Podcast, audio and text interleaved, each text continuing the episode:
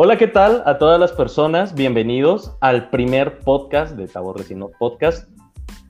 Eh, este podcast está dedicado a todas las empresas que estén, que estén buscando desarrollo personal, emprendimiento, eh, que nuevas ideas de negocios. Pues aquí es un lugar con personas que entendemos lo que ustedes están buscando y eh, también queremos ayudarlos a que todos sus objetivos y todas sus metas se desarrollen. El día de hoy eh, quiero agradecer a alguien, a un gran amigo mío, que haya podido estar con nosotros hoy, va ser mi, mi, primer invitado y lejos de ser mi primer invitado, el padrino de todo esto, de esta pequeña gran aventura, eh, donde vamos a estar impactando en la vida de muchas personas. Eh, él es un amigo con el que he compartido en diferentes etapas de mi vida, diferentes proyectos y he evolucionado eh, a lo largo de mi vida siempre eh, con él como una referencia de las cosas de cómo se deben hacer. Eh, creo que las capacidades y las experiencias que él va a compartir con nosotros hoy va a ser alucinante y va a ser súper útil para cualquiera que sea eh, nuestros objetivos. Entonces, quiero darle la bienvenida esta tarde eh, o esta noche a eh, Roy Valcárcel. Amigo Roy, ¿cómo estás? Bienvenido. Amigo Tavo, gracias por la invitación y es un gusto poder estar aquí con todas las personas que nos van a estar escuchando en el tiempo que dure esta grabación de este podcast y pudiendo compartir algunas de los, como bien dices, Gustavo, temas de emprendimiento, algunas aventuras, algunas cosas que se hicieron bien en su momento y algunos otros aprendizajes también dentro de esas mismas aventuras. Exacto, amigo Roy. Y es que, tenía, tenés toda la razón cuando decís que hemos compartido diferentes aventuras. Eh, te he acompañado en alguno de tus emprendimientos. Eh, nos hemos lanzado al agua en ciertas ocasiones. Y sin embargo, eh, siempre, siempre ha sido grandes experiencias. Sos de ese tipo de personas que suma eh, yo soy de la idea que hay dos tipos de personas, la que te suma, la que te resta, pero yo creo que lejos de sumar, vos sos el tipo de persona que multiplica.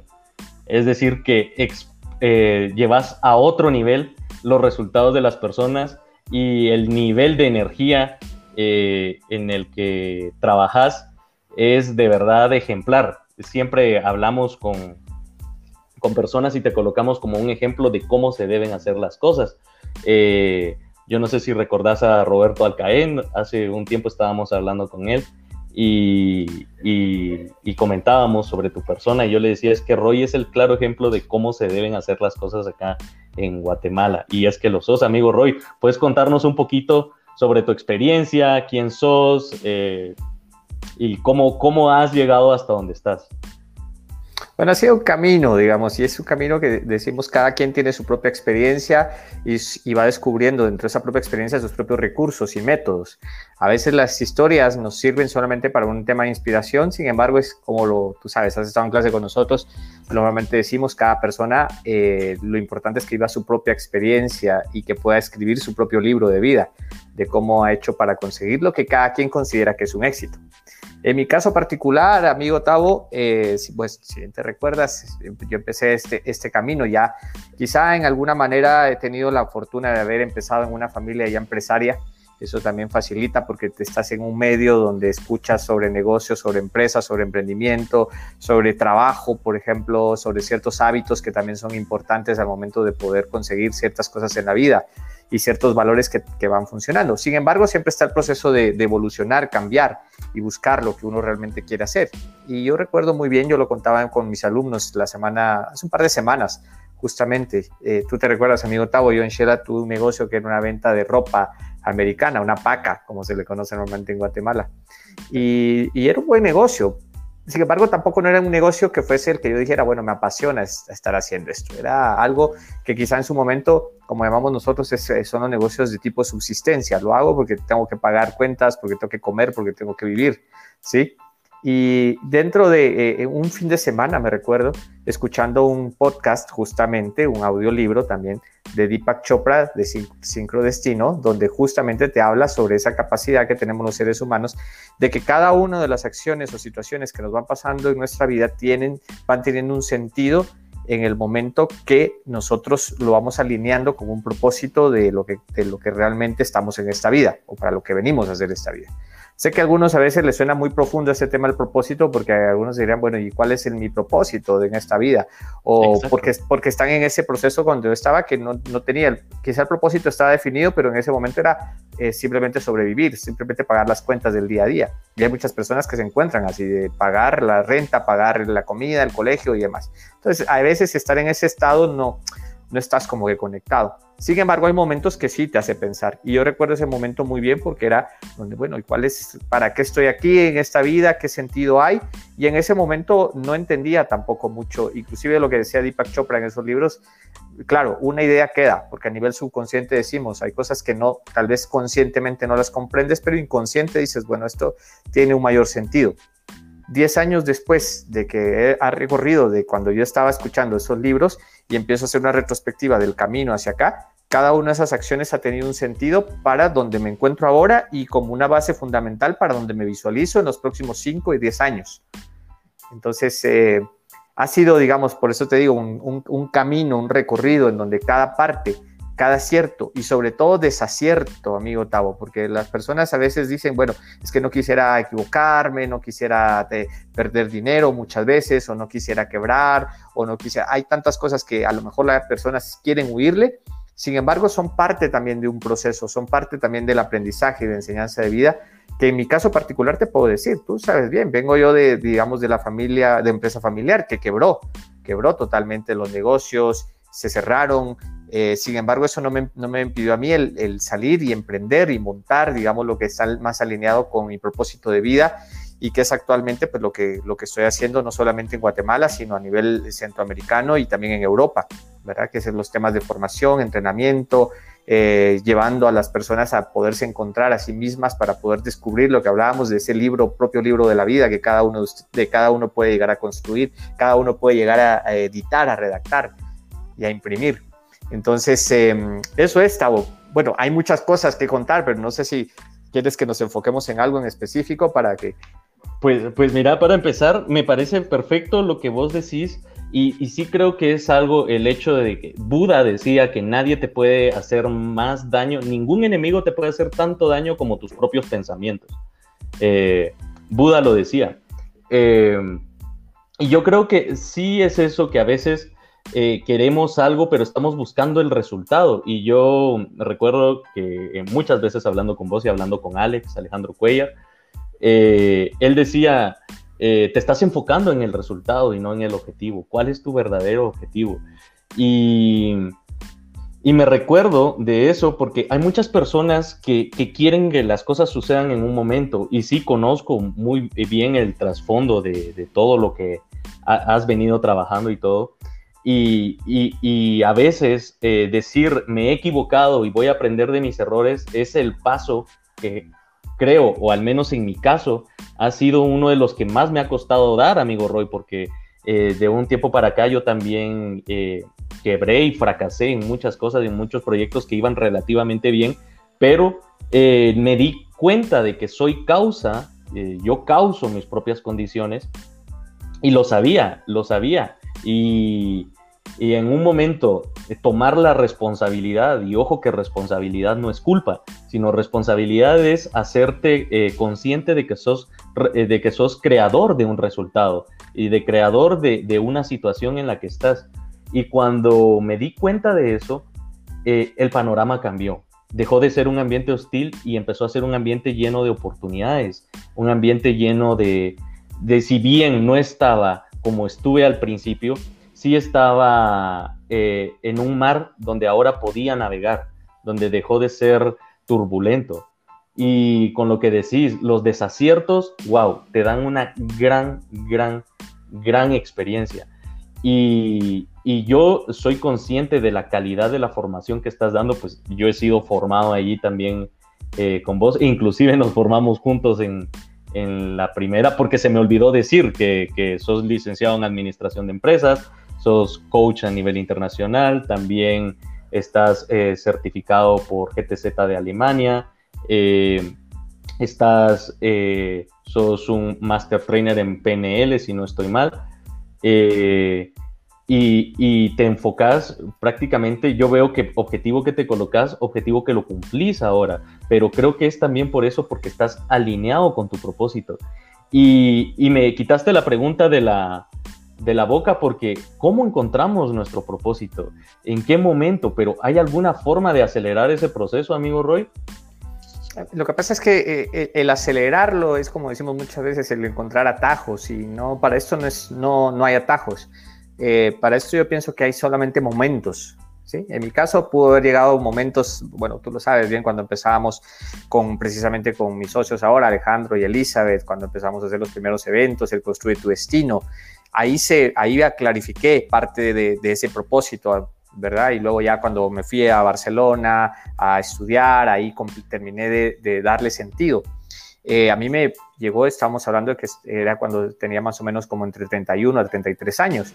Hay quienes les llega muchísimo más antes, desde, desde temprana edad lo descubren. Y tengo alumnos que, por ejemplo, empiezan a darse cuenta de ese propósito de vida hasta los 60, 65 años. Entonces, ¿cuál es bueno? Por eso decimos, no es bueno ni malo, simplemente es el momento que a la persona llega.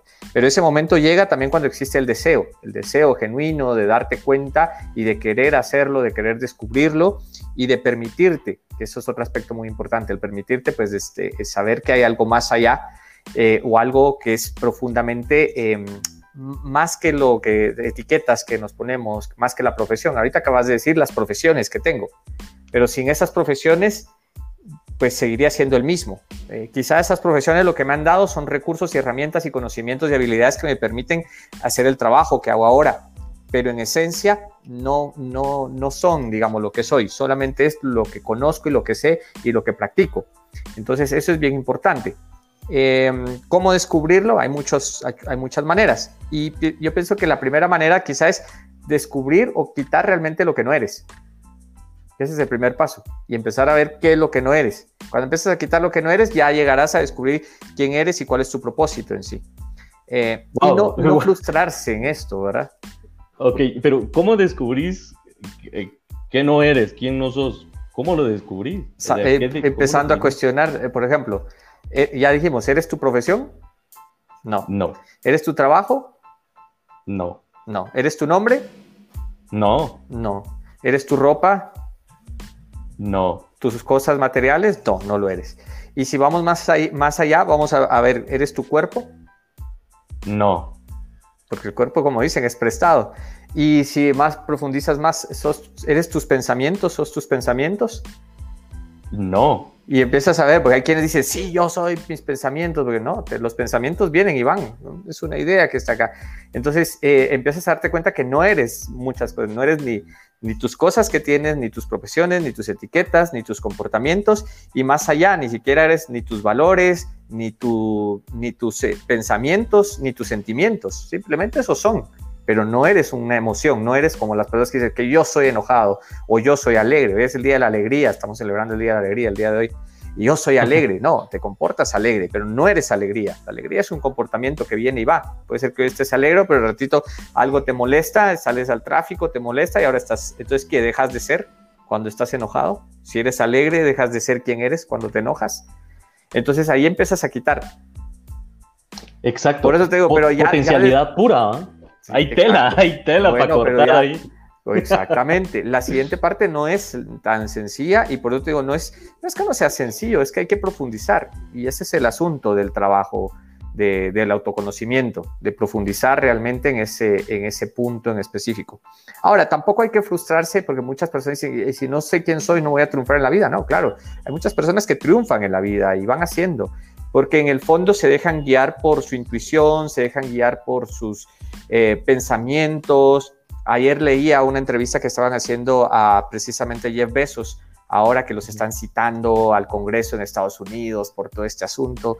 Y es impresionante cómo él ya tenía claro, digamos, el emprendimiento, que era algo inclusive superior a él, digamos, era algo que aportaba a la sociedad más, más que solamente tener un negocio que tenía un alto riesgo. Cuando él montó el negocio, que lo hizo con con préstamos de su mamá, de su mamá, que mira que es curioso, la mamá eh, fue una mujer que la echaron de la, del high school por haber quedado embarazada de él, y el papá, no el papá biológico, sino el papá de crianza, un cubano que salió precisamente en, en la época más dura, digamos, de los del exilio cubanos, hacia la Florida. Entonces no viene tampoco de una cuna de oro, ¿verdad? Este Jeff Bezos. Y cuenta toda esa, esa historia que cuando invirtió, el dinero que invirtió fue de los papás, el ahorro de los papás, en donde les dijo que iban a tener un 70% de probabilidad de quebrar el negocio, de que podían perder. Imagínate el riesgo. Wow. Ya. Y ahora te puedes imaginar cuánto representa ese dinero que posiblemente los padres invirtieron en Amazon. Cuando... Una cantidad. Si hubieras invertido mil dólares en Amazon, hoy en, el año 94. preparado para el retiro totalmente. Sí, sí. Totalmente, pero bueno, pero hay un caso más, pero ya eh, ahí sí lo conectamos, hay un propósito de Jeff Bezos que no lo menciona per se como tal, y hay un propósito también del mismo negocio, ¿verdad? Porque vamos encontrando propósitos, en este caso de personales, en este caso también hay que encontrar un propósito cuando emprendes, del propósito de cuál es el propósito. Por ejemplo, ahora estás arrancando este podcast y estás diciendo, bueno, ¿cuál es el propósito de este podcast? Si ese propósito tiene un propósito, digamos, superior, digno, eh, algo que es más allá que el propio ego que pueda tener Gustavo Recinos para decir es que aquí estoy yo, ¿verdad? Y yo me quiero yo, que eso puede durar, o sea, eso puede, puede crecer en algún momento. Hay muchas personas que crecen a través de, del ego que puedan llegar a tener, pero si hay algo más, es, este podcast puede ser algo que, que, pueden pasar los años. Inclusive Tavo Recinos ya no estará presente, pero las grabaciones quedan de Tavo Recinos. Como los, eh, cuando yo me pongo a escuchar los audios de Piense y hágase rico, los audios de Em, de, de personajes que, ya, no, ya no existen físicamente, digamos, ya, ya son personas, pero que trascendieron en su momento porque lo que hicieron tenía un propósito superior y mayor a ellos en función de su existencia. Exacto, exacto. Y espero que así sea. Este podcast tiene un propósito de dejar una humanidad mejor preparada. Espero que se eh, lograrlo o estar acorde, ir evolucionando con este propósito, mejor dicho. Porque eh, soy consciente de que a veces el camino va apareciendo y las personas se genera, lo que decías en un principio, se genera esta sincronicidad cuando encontrás el momento. Yo creo que con esta pandemia, con todo lo que se generó en esta pandemia, lejos de sentirme eh, eh, atacado o indefenso o débil o sentir que mi supervivencia estaba en peligro, me sentí muy tranquilo y dije, es momento de hacer algo eh, por mis vecinos, algo por mi familia, por mí mismo. Y, después miraba, pero si puedo hacer algo por mí mismo, puedo hacer algo por mi familia. Y si estoy haciendo algo por mi familia, lo estoy haciendo por mi comunidad. Y si lo estoy haciendo por mi comunidad, lo estoy haciendo por, pues, por toda la sociedad. Y así extrapolando hasta el infinito. Y justamente surgió la idea de esto, de poder tomar las mejores ideas de las mejores personas que, que, yo conozca o que tal vez en este momento no conozco, pero esto puede abrir la oportunidad. Y esas ideas no solo quedar conmigo, sino que puedan ser distribuidas para las otras personas, porque lo que puedo sacar yo de, de vos el día de hoy, amigo Roy, eh, no puede ser lo mismo que alguien que nos esté escuchando en cualquier otra parte o alguien que nos esté viendo en Instagram. Puede ser eh, cuestiones totalmente diferentes las que, las que se logren en ese, en ese sentido. Y, sí, un propósito eh, sirve muchísimo al momento de cuando las cosas no están marchando bien. Al menos yo lo considero así. Y me gustaría preguntarte, ¿hay momentos en que las cosas no marchan bien, amigo Roy? Es que ahí ponemos otra vez las cuestiones, ¿qué es marchar bien y qué es marchar mal? y muchas veces es otra vez la perspectiva y la subjetividad. Te, hablando, te hablo desde la PNL, que es algo que practicamos, la subjetividad, porque ¿qué es marchar bien o qué es marchar mal? Eh, desde luego puedes decir, ah, bueno, en términos económicos. Bueno, sí, puede ser en términos económicos, pero en términos económicos es, es otra vez lo mismo. A un amigo que de, mucho dinero, recuerdo muy bien, amigo de mis padres, que toda la gente, bueno, él, él ha sido auspiciador de muchos grandes eventos en Shela y todo, tiene su negocio grande aquí en la ciudad capital. Y cuando todo el mundo, ah, usted es millonario y usted seguro le va bien y todo, entonces él decía, mira, es que qué es irme bien, porque tal vez tú tienes que pagar un 3 mil quetzales en tu tarjeta de crédito, pero yo tengo que pagar ahorita 30 eh, millones de dólares de un barco que me entra y todavía no tengo la plata. Entonces, ¿cuáles son los niveles, verdad, de, de, de, bien o de mal? Y, y la pregunta es, ¿tengo que esperar a estar mal para descubrir mi propósito? Puf. Entonces, Wow. Hay momentos que te llegan y que seguramente es así. Em, por eso es que a veces decimos, la parte de, porque cuando pasas un mal momento, como bien dices, amigo Tao, pasas un mal momento, hay muchas personas que ese mal momento lo transpolan a la parte de encontrar que hay del otro lado, ¿sí?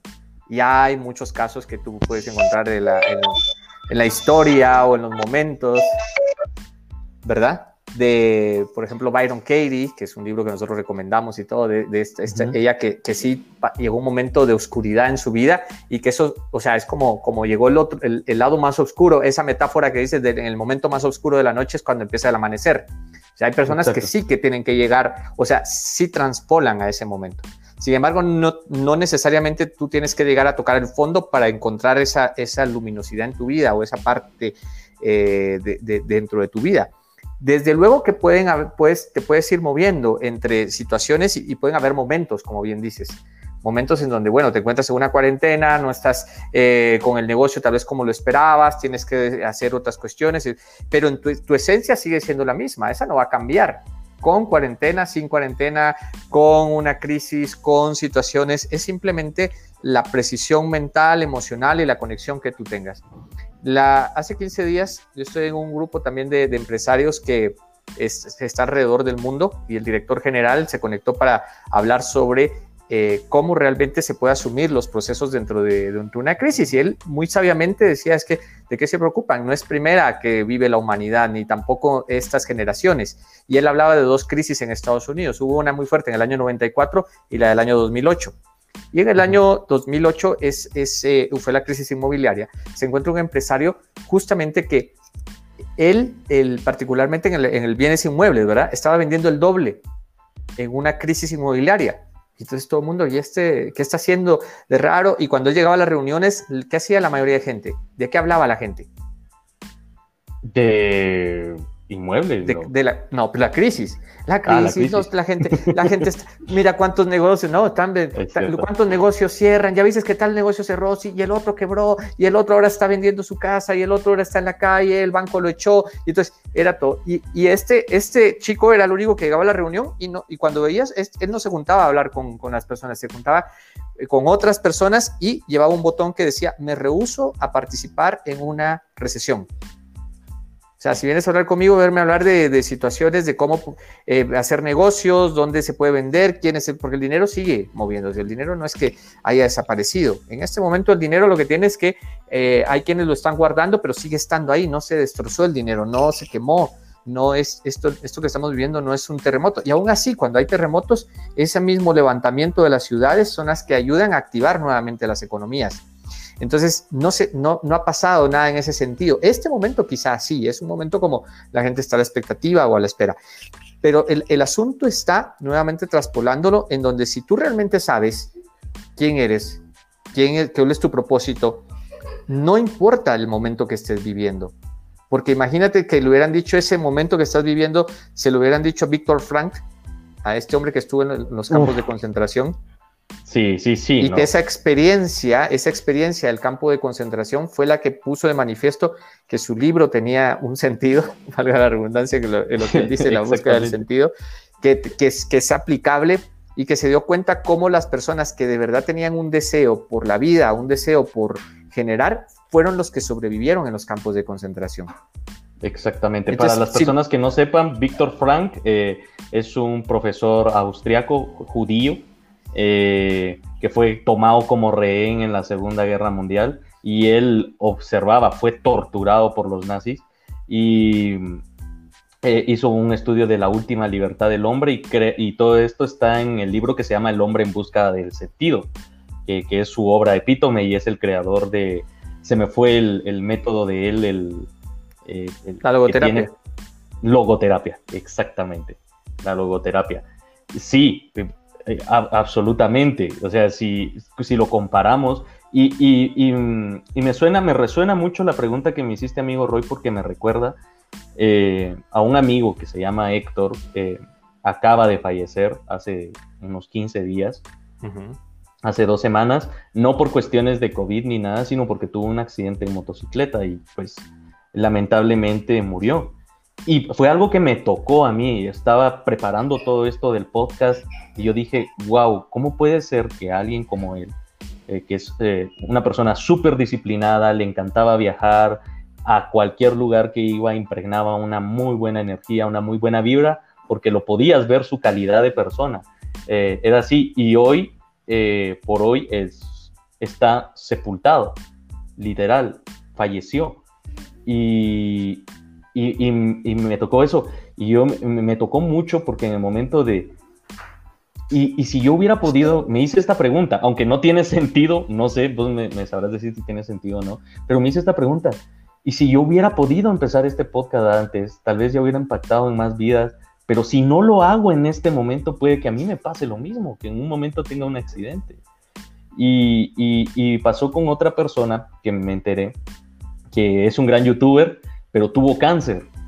Y, después de esta etapa con el cáncer también me puse a pensar, wow, o sea, yo para comenzar a hacer algo necesito tener cáncer, necesito estar en las vísperas de la muerte, en aras de la muerte para empezar a hacer algo y me doy cuenta de que no, que realmente si quieres hacer un cambio, el cambio se puede hacer desde ya, o sea, no necesitas ni excusas ni, ni una razón divina tal vez para hacerlo más que el simple hecho de realizarte, considero yo, amigo Roy. Sí, y, cuando dice realizarte es, muchas veces hacerlo por, por una confianza, por, por una certeza en, en, ti, en lo, que, en lo que realmente deseas y en lo que realmente eh, te apasiona, te mueve y lo, y lo haces. Simplemente lo haces y muchas veces puede ser que impacte o puede ser que no impacte a, niveles, eh, digamos, a los grandes niveles. Eso no lo vas a saber. Eso eso solo el tiempo lo va a saber. Entonces tú dices, bueno, sí, aquí somos finitos, ¿sí? En esta vida. tenemos, sabemos cuándo, en qué momento nacimos, no sabemos en qué momento, pero eso, eso va a llegar. Te va a llegar a ti, te va a, me va a llegar a mí, le va a llegar a, a quien nos está escuchando. ¿Sí? O es posible que alguien nos va a escuchar y nosotros ya no estemos, como sucede con muchos de los audios que escuchamos a veces, los que te decía de Wendy y toda esta gente que ya no vive, pero que seguimos escuchando. Pero cuando, cuando se consigue y se conecta muy bien uno con eso que va más allá, digamos, de la trascendencia física, humana que podamos llegar a tener. Es como ahora, recientemente con Tonito hemos estado, las noches yo le he estado leyendo un par de libros. Acabamos de recién terminar eh, Don Quijote de la Mancha. Don Quijote de la Mancha. escrito, escrito en el año 1629. 1629. Cervantes no ha muerto mientras existamos padres, hijos o personas que sigamos leyendo Don Quijote, hasta donde llegue la historia de Don Quijote, que es una maravilla de, obra, de, lenguaje, de experiencia que te hace vivir todas las aventuras de Don Quijote de la Mancha y de Sancho Panza. Entonces no ha muerto él. Al igual que ahora estamos arrancando La Vuelta al Mundo en 80 días de Julio Verne, escrita también en los años 1800 y tanto, donde es una, toda una experiencia de la Vuelta al Mundo que a echar estos señores, que eh, no, no ha muerto, sigue vivo. Pero yo, yo no sé si en ese momento la persona o Julio Verne o Cervantes dijeron, mira, es que lo estoy haciendo porque en el año 2020, en media pandemia, va a haber un padre y un niño leyendo mis obras y divirtiéndose y aventurándose con el escrito que estoy haciendo en este momento. Es que, mira, o sea, es, es, es cuando traspolas más allá del momento de que te digan, wow, Tavo, qué bueno eres haciendo este podcast. No, porque no es el momento, en el momento de ahora lo haces, pero a dónde va a llegar y a dónde va a traspolar esas acciones que estés haciendo más allá de lo finito de tu vida, eso es lo que no sabes. Y es ahí donde cuando hay un propósito más grande que ti, puede ser que tu obra trascienda muchísimos años después que ya no estés físicamente en este mundo. Wow, fantástico. Y sabes, me conecta muchísimo esto porque justamente yo en medio de la pandemia me puse a leer El Quijote. Y pasa que a mí me regalaron la edición de lujo de los 400 años de, Cervantes. Y debo reconocer que no recuerdo quién me lo regaló. Eh, y, y, me siento mal porque es un regalazo que debería haber, debería de recordar quién me lo ha dado. Pero no recuerdo quién me lo regaló. Pero es una edición fabulosa y mira, lo disfruté tanto la forma, el lenguaje que utiliza Cervantes para describir, obvio, con muchas referencias de su tiempo, pero eh, que, que, sin lugar a dudas, como decís, no ha muerto, está, está vivo, a lo largo de, toda la influencia que ha tenido en la literatura universal. Y, en esta eh, de Cervantes, o sea, en esta edición de Lujo de 400 años está el historiador de Cervantes, que, también hace un, prólogo antes y dice que Cervantes, lastimosamente, eh, el Quijote lo escribió para salir del hambre, o sea, para pasar hambre, o sea, para quitarse el hambre, porque los pocos ahorros que tenía fue lo que pagó para las pesetas que pagó para, para, poder tener la licencia del rey para publicarlo.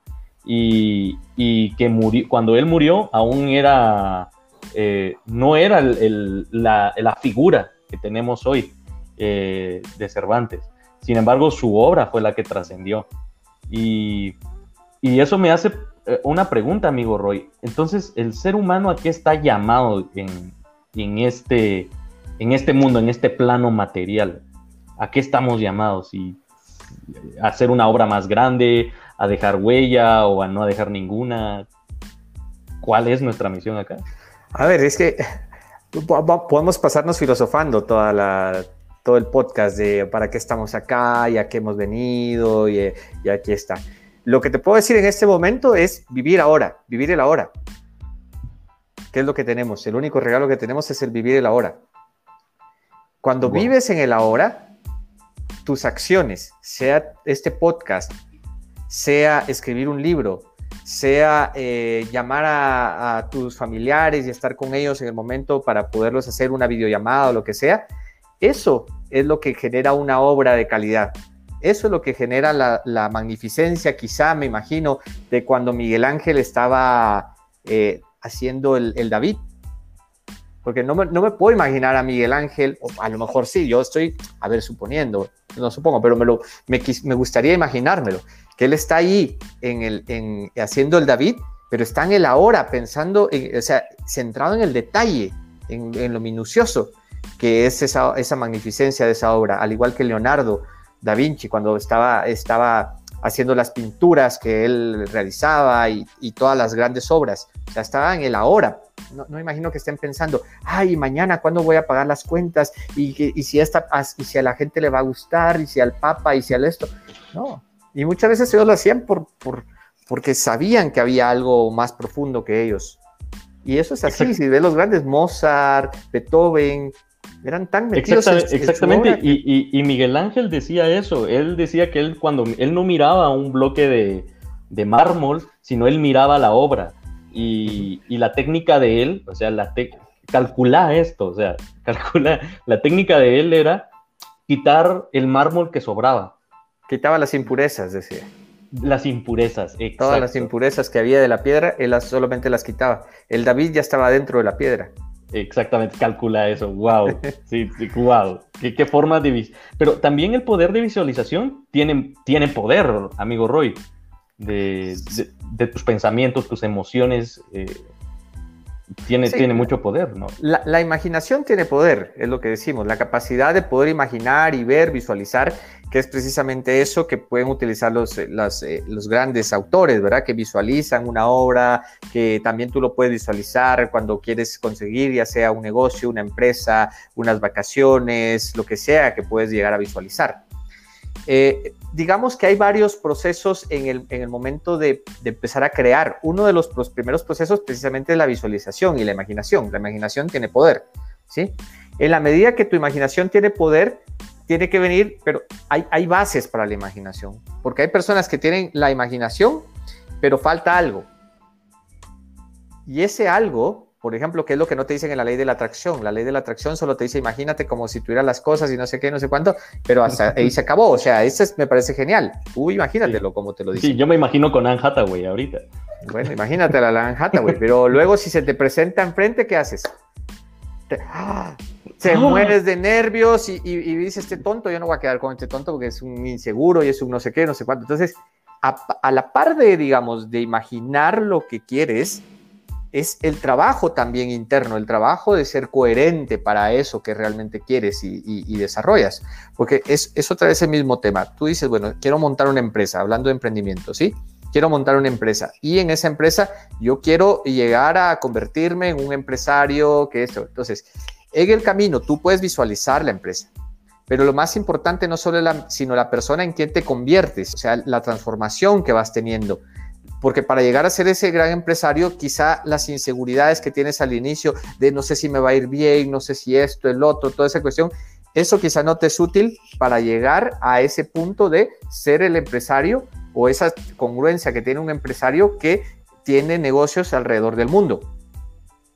Ah, porque no, no, o sea, imagínate un Mark Zuckerberg que empiece, pero que esté, ay, es que no sé si el Facebook va a funcionar porque eh, la gente me puede criticar o ver, no, o sea, había una certeza más allá de lo que, y no tampoco no llegó a visualizar tan grande de lo que podía ser un Facebook el día de hoy, pero que sí tenía una certeza de la capacidad de él para poder hacer esa conexión de las, él, lo hacía para que se conectaran los amigos, ¿te acuerdas que empezó con las universidades? Quería que los amigos de las universidades se conectaran, se vieran, se compartieran, entonces empezó con ese propósito, digamos, y, luego ya creció de tal manera que desbordó quizá muchas veces inclusive la propia imaginación de él, porque ese es el asunto, cuando ya también esos sueños o eso que tú tienes se desborda inclusive más allá de lo que, de lo que tú pudiste haber visto. Pero eso, ¿cómo se va a desbordar? Habiendo un trabajo interno profundo también. Si no hay un trabajo profundo, no va a crecer más allá de lo que tú creces como persona o de lo que te desarrollas como persona. Sí, es cierto. Y si yo como persona tengo límites, obviamente mi, mi creación, mi obra. Tu emprendimiento, tu obra va a tener todas las limitantes. Y es curioso porque puede suceder, como le sucede también, eso podemos ver también a artistas que en su momento sus mismas limitantes. O sea, cuando hacen la obra son grandes, ¿verdad? Por ejemplo, decir un Van Gogh, que hizo unas grandes obras, pero mientras era el proceso de venderlas, comercializarlas, era muy limitado en ese sentido. Como, como artista era muy profundo. Eh, ¿Cuándo trascendieron sus obras? Cuando él murió. Cuando Porque ya solo era la obra ya no era Van Gogh vendiendo sus obras y, y, tratándolas de colocar y todo, porque él en esa parte, y lo cuentan, ¿verdad? Que era muy limitado en ese sentido, porque no se sentía seguro de su obra y, no, no, no, lograba conectar realmente para el, para el proceso, digamos, de, de, la venta. Como sucede con otras personas que en términos de negocio hablando, ¿sí? En términos de negocio son muy seguros para hacer negocios y aunque tengan una obra que es mala, pero la venden porque también generan esa, esa, seguridad en ellos para poder hacer negocios, vender y todo, y de repente la obra no, no funciona para nada. Entonces, hay que tener un equilibrio también entre, entre la obra que estás dando al mundo, lo que estás creando, es algo sumamente eh, poderoso, es algo sumamente eh, genial para el mundo, y también sentirte en esa seguridad de, de eh, hablando de emprendimiento, de poderla vender al mundo, de poder cobrarla, de poder recibir ese valor que estás dando con respecto a lo que estás aportando al mundo. Sí, es cierto, es cierto. Los emprendimientos, y estaba, yo estaba hablando con mis alumnos de la universidad y les decía yo a ellos eh, que cualquier empresa, y me estaba metiendo un tema ya muy filosófico, yo cuando vi que literalmente vi la cara de ellos, de, este tipo que fumó antes de venirnos a dar clases, eh, porque me estaba metiendo un tema muy filosófico diciéndoles que es realmente importante cumplir una misión, cumplir un... Eh, tener un propósito, porque las empresas, pero no solo las empresas, sino las personas, nos, eh, la vida se nos hace más fácil, podría decir yo, por, no encontrar las palabras en este momento, cuando dejamos un cambio positivo en la humanidad. Y si te das cuenta, todas las personas que han tenido el, lo que nosotros llamamos éxito o fama, es eh, porque están creando un cambio positivo, o las personas que que se sienten bien con ellas mismas en, algún momento de su vida, están creando un cambio positivo, no solo para ellos, sino también para la sociedad, para el, para el grupo en el que están o para la humanidad. Y, considero que, que, casa mucho esto con lo que decís, de que se debe de tener un propósito, se debe de estar en tiempo presente. Eh, y, cualquier organización, pues considero yo, debe crear un cambio positivo, porque si no creas un cambio positivo, en última instancia no te compran. Eh, porque ¿para qué voy a comprar yo algo que no me hace bien o algo que, no me llena o que no satisface algo que, yo creo que es necesario? Y, con esto de, las empresas, amigo Roy, ¿cómo, cómo, cómo fuiste, cómo empezaste aquí en Quetzaltenango? Yo recuerdo cuando tenías la, la superfaca acá en, en no sé si todavía existe o no. Eh, ya, ya no compro allí desde que te fuiste. Eh, ya no me hacen descuento. Entonces, estaba viendo eh, ¿cómo, ¿cómo pasas de aquí a Guatemala? Porque yo viví parte de ese proceso. Sin embargo, yo recuerdo que cuando regresaste de Barcelona te sentaste y, dijiste, ok, de aquí en adelante vamos a lograr algo mucho más grande. Y fue así. O sea, veo y veo muchas personas que dicen, no, Guatemala la gente no sabe, la gente no tiene el eh, conocimiento, no, no sabe lo que quiere, el mercado no, no, la gente no sabe lo que quiere, este negocio no prospera porque la gente no entiende que esto es lo mejor para ellos. ¿Es realmente así tan hostil la realidad guatemalteca o realmente es, es, posible, es posible salir adelante en Guatemala? Ok, ah, vamos a plantear, hay varias cosas, lo que estamos planteando de cómo fue esa transición que tuve en ese momento y de otro aspecto que nosotros hablamos en la PNL también, que no es la, no es la realidad la que te limita, sino es la forma en que ves el mundo la que te da los límites o la que te, te da ese, esa limitación, esa limitante.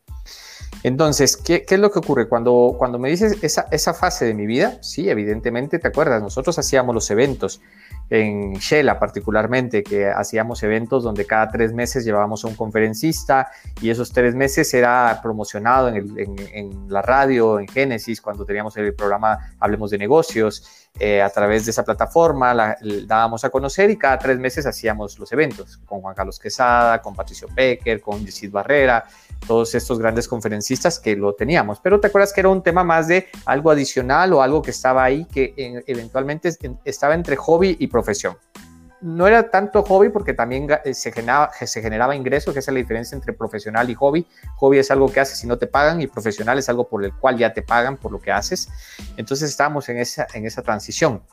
Sí recuerdo muy bien que parte del, del, trabajo fue cuando yo me fui a Barcelona a hacer la programación neurolingüística, la PNL, y haciendo uno de los ejercicios, que es precisamente un ejercicio de visualización, que es la línea de la vida, eh, proyecté esa parte, decía, ¿qué es lo que quiero?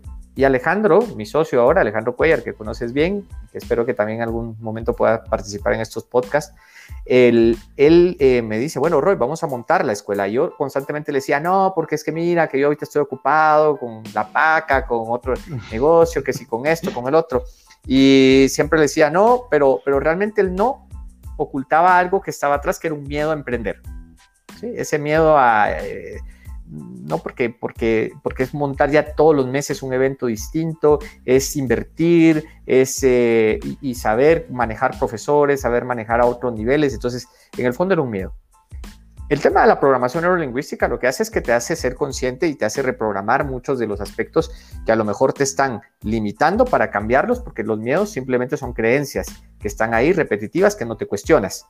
Entonces, al cuestionarme ciertos miedos, ciertas creencias, ideas, dije, bueno, ese es el momento. Y en ese ejercicio de la línea de la vida, donde se visualiza uno, es donde visualicé, ok, quiero montar la escuela Mesvenil en Guatemala. Entonces, estábamos hablando en un, justo ahora, en estas fechas, terminando julio, principios de agosto, y la escuela ya la estábamos montando, empezando a montar en octubre y en, enero del año 2014 ya teníamos la, la, escuela montada. O sea que no es que te tiene que llevar dos, tres años para hacer algo. Es simplemente a veces tomar la decisión, poner una fecha y ponerte en acción. Wow, me, y me, me sorprende esto. Los miedos son creencias que no te cuestionas.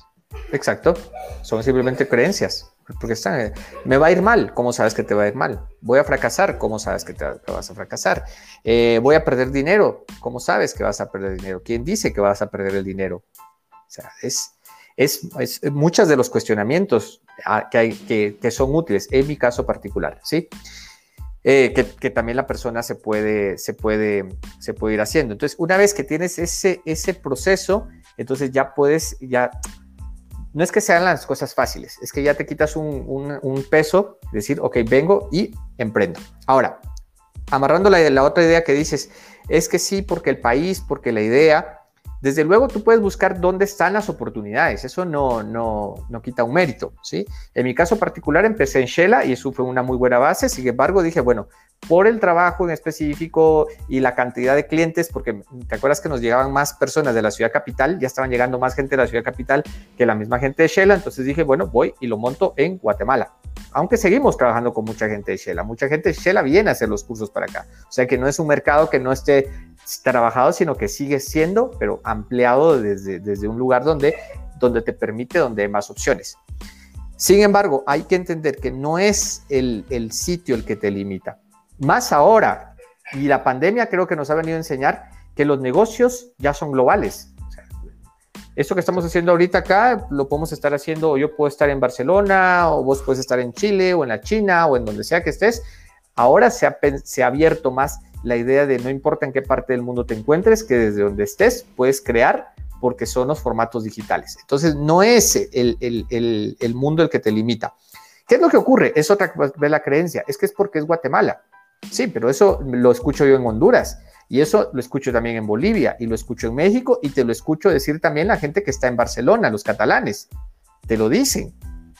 Y tú ves en Barcelona, cuando ves esa ciudad preciosa, la gente, el movimiento y todo, y, y, ves y te dicen, es que aquí, porque es Barcelona, no se puede. Entonces, ¿dónde está el no se puede? ¿En las ciudades o en la mente de la persona que dice, es que no se puede en esta ciudad?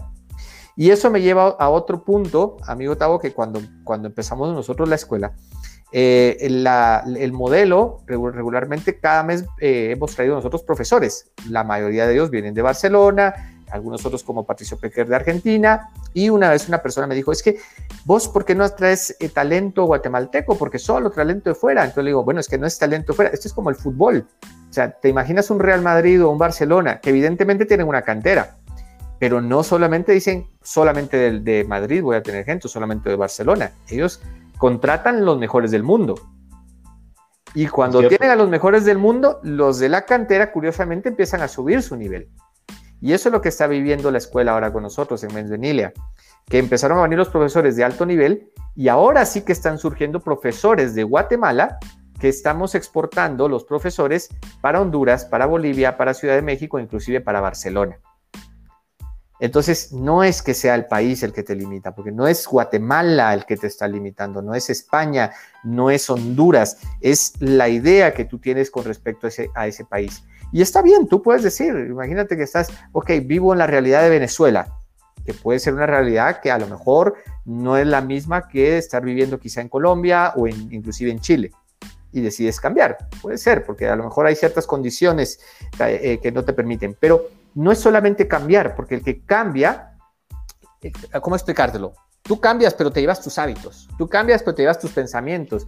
Cambias, pero te llevas todo aquello que te limite, que sigue siendo otra vez el exponente de que no importa que estés, aunque sea que estés en Estados Unidos, la limitante la vas a seguir llevando.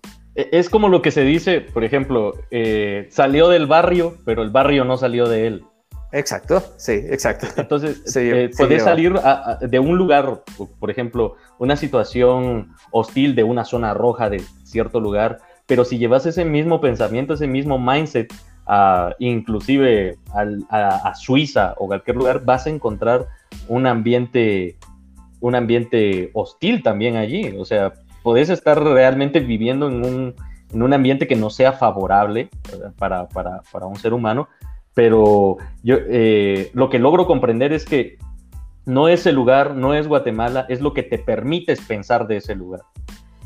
Exactamente. Y esa es, esa es la idea de, de, no solamente, si vas a cambiar un lugar, perfecto, cambia de lugar, pero también cambia de hábitos, cambia de comportamientos, cambia de ideas, refresca eh, tus ideas a algo evolutivamente más útil para tu vida. Porque si no, es exactamente lo mismo. Vas a seguir haciendo lo mismo y lo más seguro es que vas a seguir cometiendo las mismas situaciones, los mismos errores, porque te estás yendo con la misma carga emocional, mental, hacia el otro sitio donde te vayas.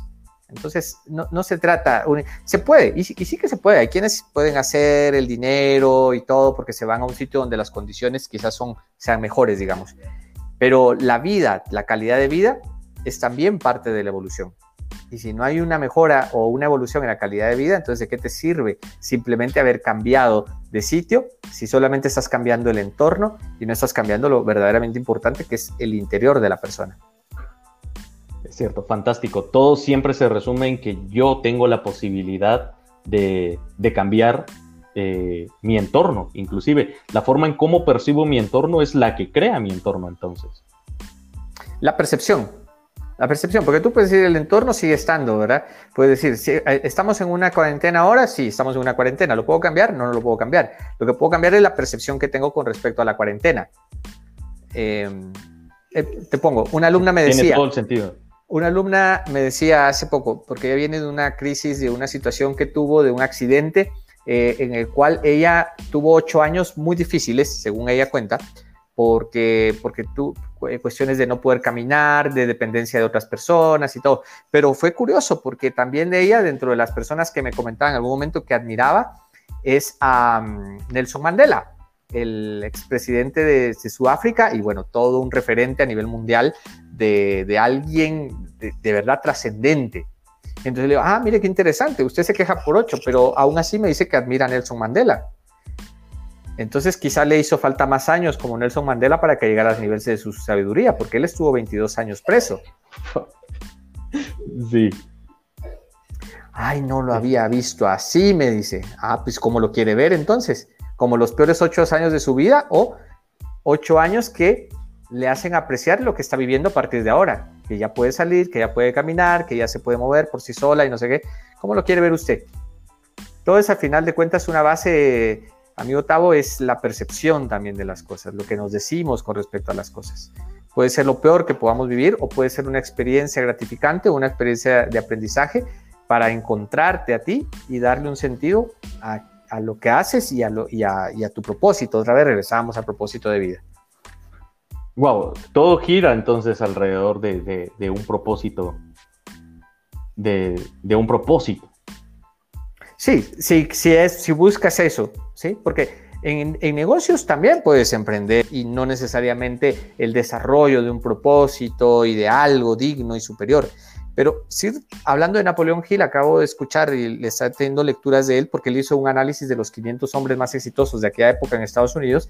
Y sí dice, mira, yo dice, conocí y puedo evidenciar también quienes realmente estaban volcados por una situación más profunda de ellos para los negocios y quienes hacían negocios que también les iba muy bien, pero lo hacían abajo, a base de engaños, a base de corrupción, a base de comprar, de monopolios, de esto y el otro, y que cuando terminaban sus vidas, que eso fue algo que me impactó, cuando terminas tu vida, amigo Tao,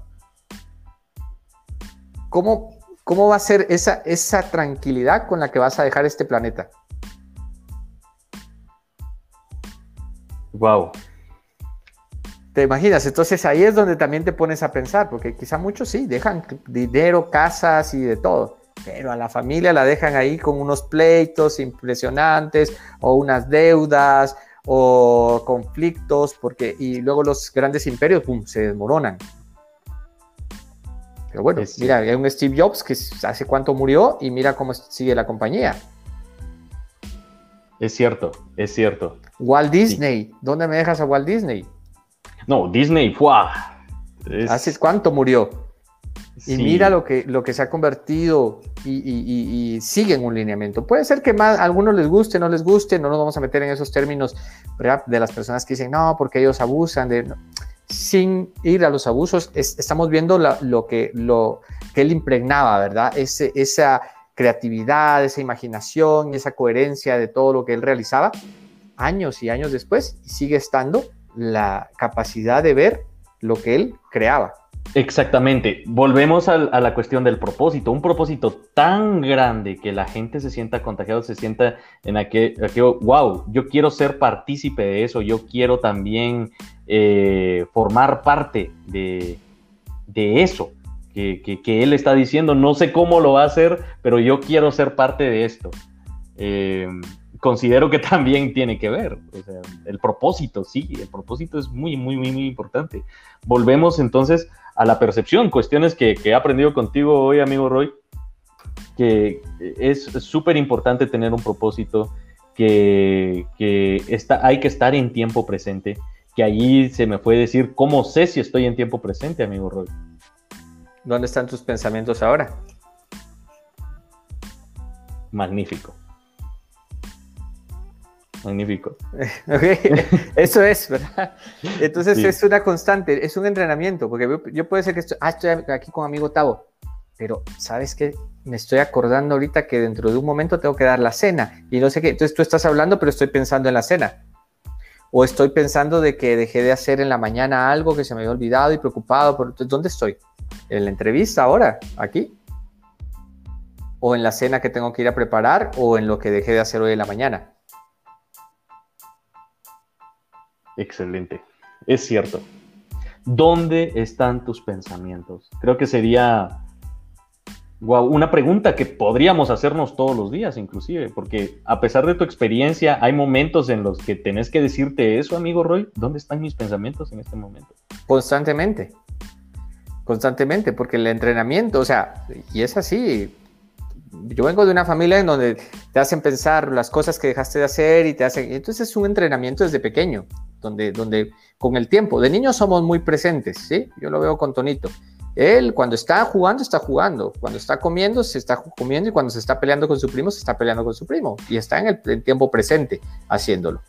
Ahora que está creciendo, ya está dejando de esa parte presente, ¿verdad? Porque ya está más pensando en va a ser el día de mañana. Y, no quiero decir que, esto sea mal, porque tú puedes planificar, porque quienes piensan que el tema presente es y que entonces dejo de planificar y que venga la vida como sea. No, tú puedes planificar, pero cuando planificas, planificas estando en el presente. Estando en el presente es ahora estoy planificando y dejo la planificación hecha.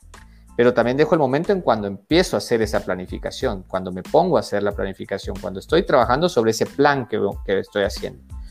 Entonces, es una constante, es una constante porque la mente se va, y yo te hablo de plano personal, yo estoy ahora acá, de repente en algún momento estoy pensando, ah, bueno, tengo que hacer otra semana, y ahora te, viene otro curso, viene otro profesor, y luego un cierre y todo, y de repente, ok, me centro otra vez, vuelvo otra vez, ¿qué estoy haciendo ahora?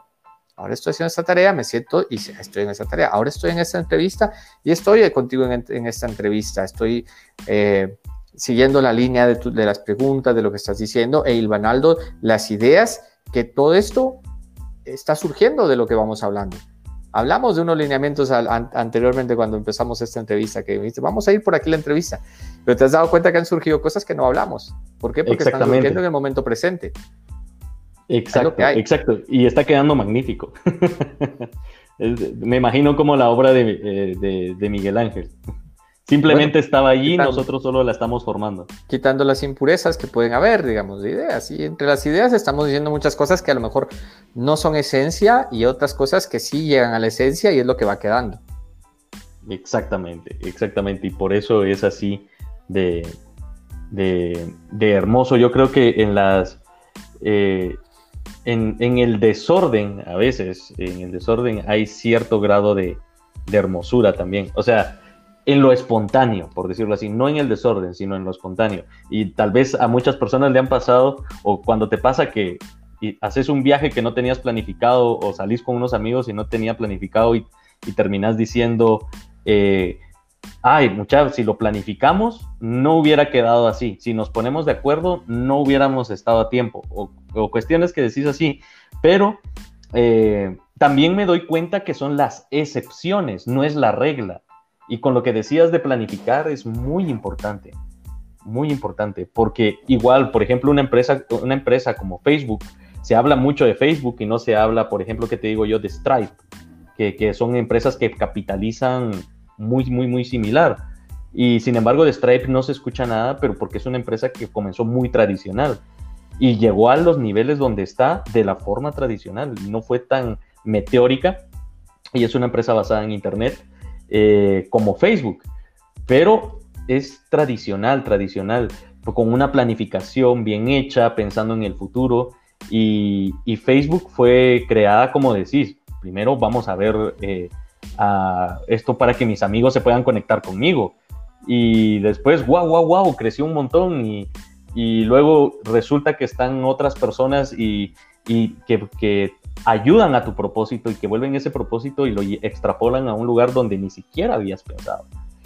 Y, pero son excepciones a veces que se dan a las reglas. Y, con esto, todo esto te lo digo porque quiero hacerte una pregunta. Eh, ¿Cómo planificar?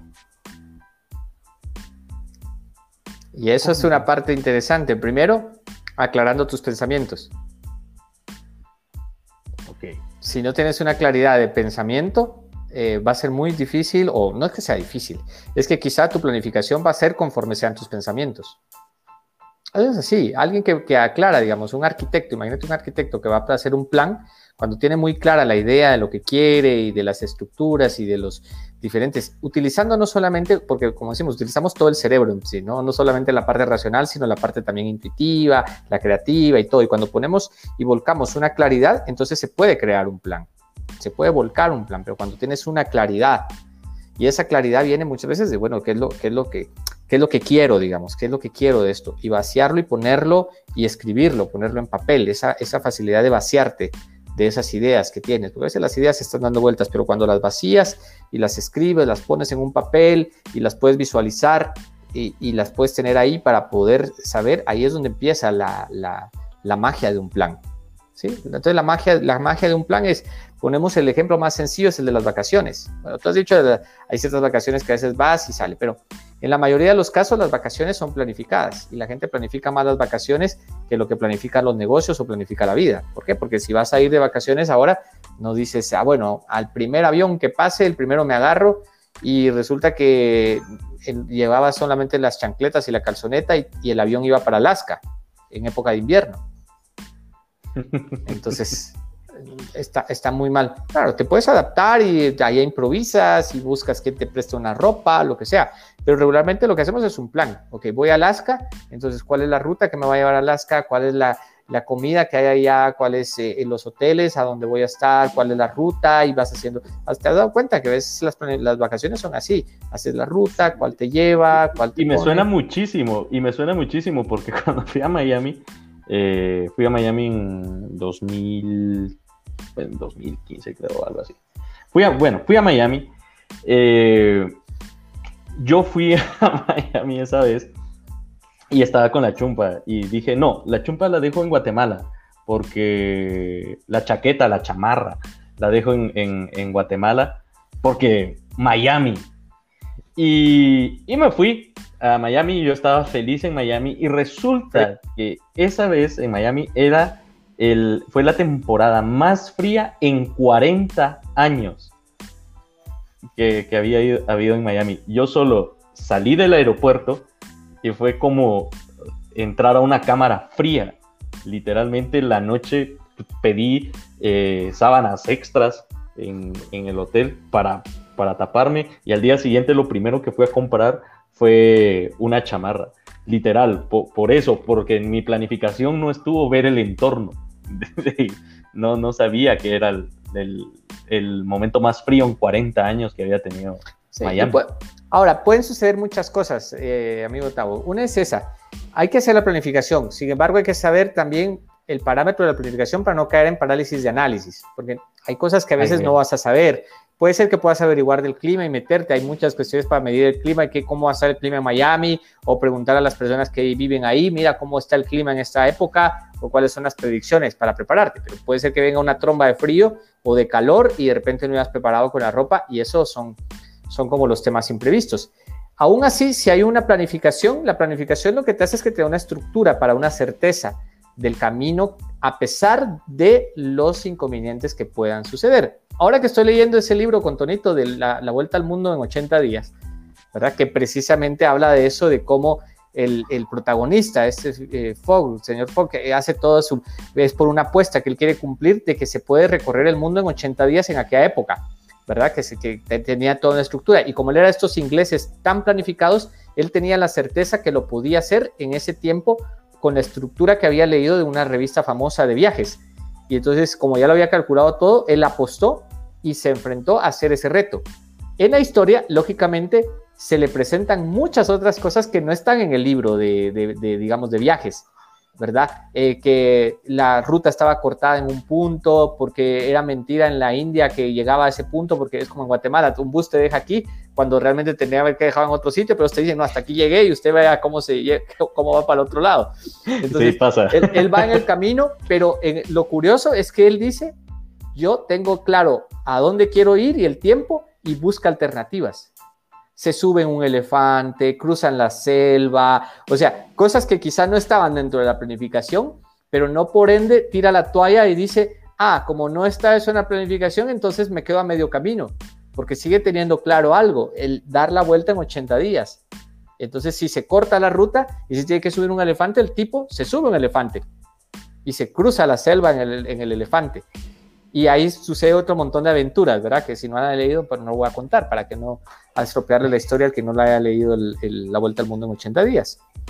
Sí, ya, bueno, ya tuvieron más de 100 años para leerlo. pero bueno, eso es como las películas a veces. sí, sí.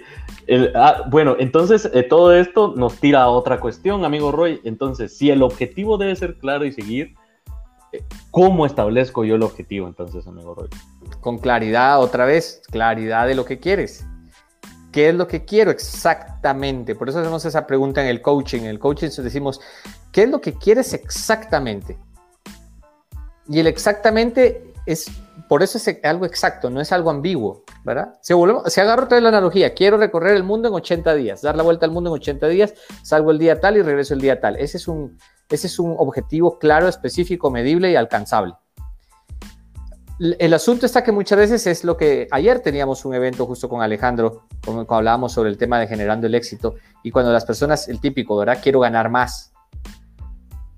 ¿Qué es ganar más en un emprendimiento? O sea, es otra vez un centavo, 20 centavos. Ganar más no significa nada. No hay una claridad de objetivo. Si vas a querer yo recuerdo, yo recuerdo eso con Alex. Alex me dejó, me dejó muy en claro eso cuando yo dije, bueno, quiero ganar más dinero. Perfecto. Sacó la billetera y me dio un dólar. Toma, ya tienes más dinero, lograste tu objetivo.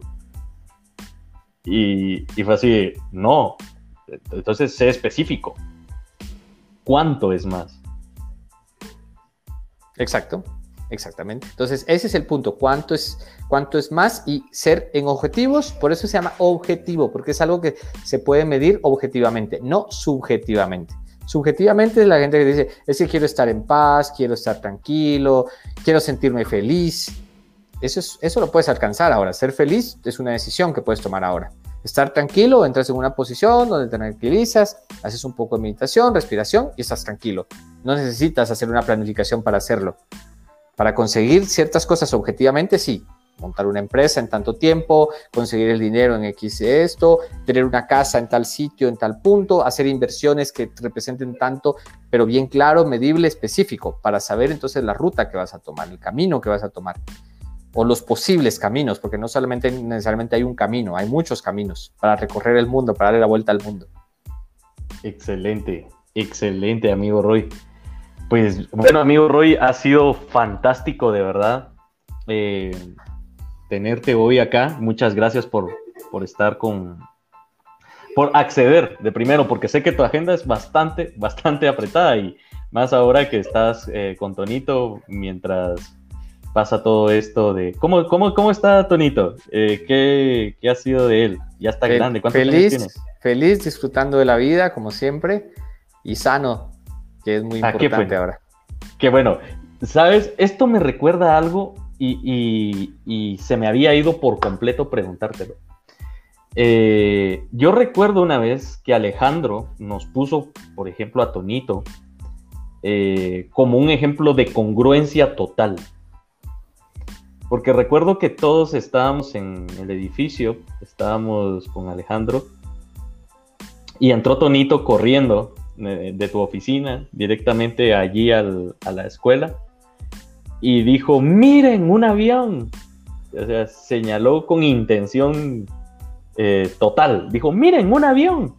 Y todos, hasta Alejandro, todos perdimos la noción de la clase y volteamos y miramos el avión pasar. Y, y dijo Alejandro, ¿saben por qué él logró distraernos a todos de la clase? Porque fue congruente. ¿Qué es la congruencia, amigo Roy? Es ese estado que entras de pensamiento, sentimiento y acción hacia una misma intención. Es un estado de pensamiento, sentimiento y acción hacia una misma intención. Exacto. La Miren el avión, es directo. Está, está, y eso lo recuerdo muy bien porque estaba en mis piernas cuando Tonito vio pasar en la ventana. Y lo, y lo hizo con toda esa intención, pero lo hizo en su pensamiento, estaba en el avión, su sentimiento también en la emoción de ver el avión y su acción, que es haber dicho, miren, pasa el avión y el, entusiasmo que lo dijo. Hizo que todos al unísono, de una manera absorta, voltearan a ver. Exacto. Es que la gente debería haber estado en ese momento para ver la acción de, o sea, de, un lugar lleno de gente, literal, y donde absolutamente todos volteamos a ver el avión, todos, todos. Pues, pues gracias, amigo Roy, yo me quedo con, con eso, ser congruente y bueno, algunas otras conclusiones que vamos a ver.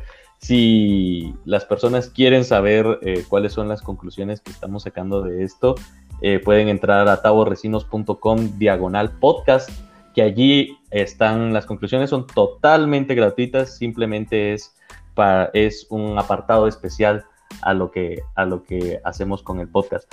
Bueno, amigo Roy, ya eh, terminando las cuestiones, terminando y cerrando el podcast de hoy, me gustaría, bueno, si tenés alguna pregunta para hacerme, eh, que la pudieras hacer. Y voy a terminar con la pregunta secreta, porque es una pregunta que, se escoge al...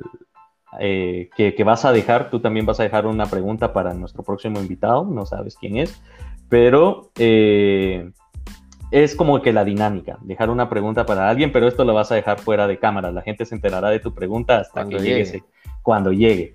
Y, bueno, la pregunta que había escogido yo para vos es, ¿cuál es el tropiezo o fracaso del que has aprendido más?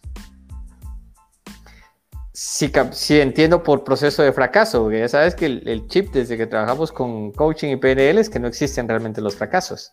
Exactamente. Yo cuando, cuando empezamos a hablar de eso dije, wow, es lo primero que me va a decir. claro, porque entonces si hago una retrospectiva digo, bueno, ¿cuál es el fracaso? Porque no hay realmente los, no hay realmente, o sea, es ¿cuál es el fracaso? ¿Sí? Si pudiese decir cuál es realmente, o sea, si lo midiera, digamos, o aspectos que realmente pueden existir con respecto a, fracasar. Bueno, puede ser la situación de pareja. Tú sabes, tuve un divorcio, una separación de la cual todo el mundo dice, bueno, es que sí, te separaste y entonces, ¿cómo lo hiciste para salir adelante? Y yo sé, y, eso tuvo un, punto de quiebre, que tú lo recuerdas, porque también estuviste en esa época, te recuerdas de ese punto de quiebre donde dije, o aquí me quiebro o aquí salgo adelante. Eh, algún momento era como muy de ego también, por decir, porque yo lo valgo y aquí estoy y salgo adelante, y luego en el fondo también por un propósito también, porque tendría que haber pasado esa situación para estar donde estoy ahora. Ok.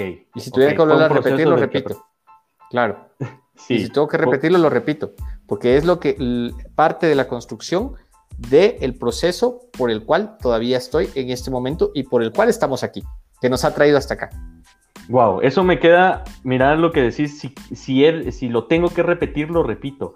Me, me queda me, impacta. Y te lo voy a decir por algo, porque hablaba Nietzsche, de, así habló Zaratustra del superhombre y el, superhombre decía, a pesar de cualquier cosa, el superhombre no, no elige otra vida, no dice, si en mi vida pudiera cambiar algo, él eh, sería capaz de repetir la vida exactamente igual y en ese momento es cuando uno se convierte en un superhombre.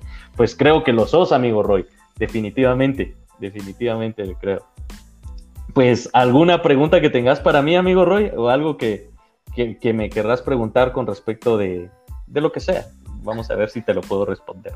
Ok, te voy a hacer una pregunta de coach para hacerlo más, eh, más sencillo. Sería, ¿cómo vas a hacer para que esto que estás comenzando el día de hoy se sostenga en el tiempo que lo quieres sostener o mantener? Muy bien.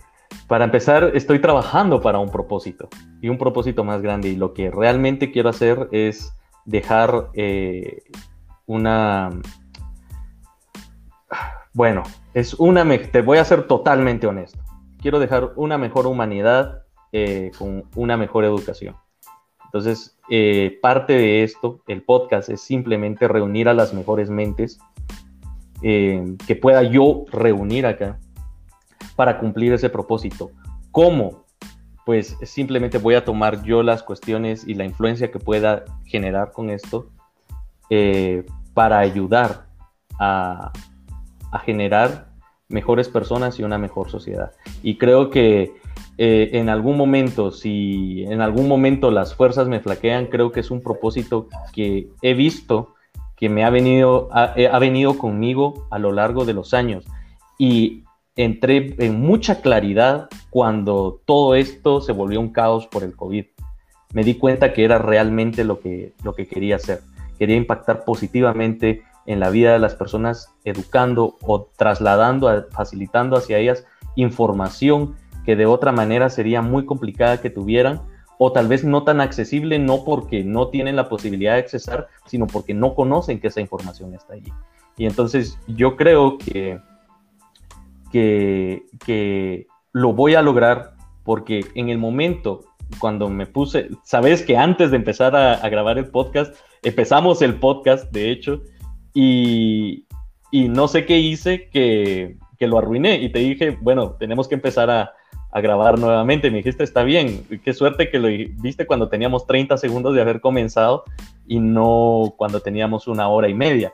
Pero te soy muy honesto, eh, cuando lo comencé sentí que estaba haciendo un cambio, no solo en mí, sino también en la humanidad completa. Entonces, creo que ese sentimiento que me hacía, eh, que, que no puedes explicar, simplemente que sabes que está allí. Es un sentimiento, como diría Elizabeth, ¿Y qué, logras cuando haces esto? Pues estoy pleno. Y en este momento estoy en tiempo presente totalmente pleno, sabiendo que estoy logrando mi misión. Genial. Excelente. Bueno, entonces te dejo la pregunta luego para el siguiente invitado y pues simplemente agradecer el tiempo, el espacio y agradecer el tiempo de la gente que también se toma el momento para escuchar estas palabras que pueden ser filosóficas, pueden ser superficiales o puede ser lo que la persona quiera, depende cómo, en qué momento esté y si, y si se toma el estar en tiempo presente. a veces estando en tiempo presente, palabras que a lo mejor pueden ser profundas o no, pueden llegar a transformar vidas. Exactamente. Pues muchísimas gracias, amigo Roy. Muchísimas gracias a todas las personas que vieron o escucharon este podcast en las diferentes plataformas. Recuerden que taborrecinos.com diagonal podcast están todos los episodios de, del podcast e inclusive también hay como agregado eh, cómo crear tu propio podcast totalmente gratis para que ustedes aprendan a hacerlo. Y pues nada, amigo Roy, muchísimas gracias por estar acá, por darte el tiempo para estar acá con nosotros. Y, y Ancla, MEC. Así es, moverse y entrar en ese poder. Exactamente. Hasta, hasta pronto.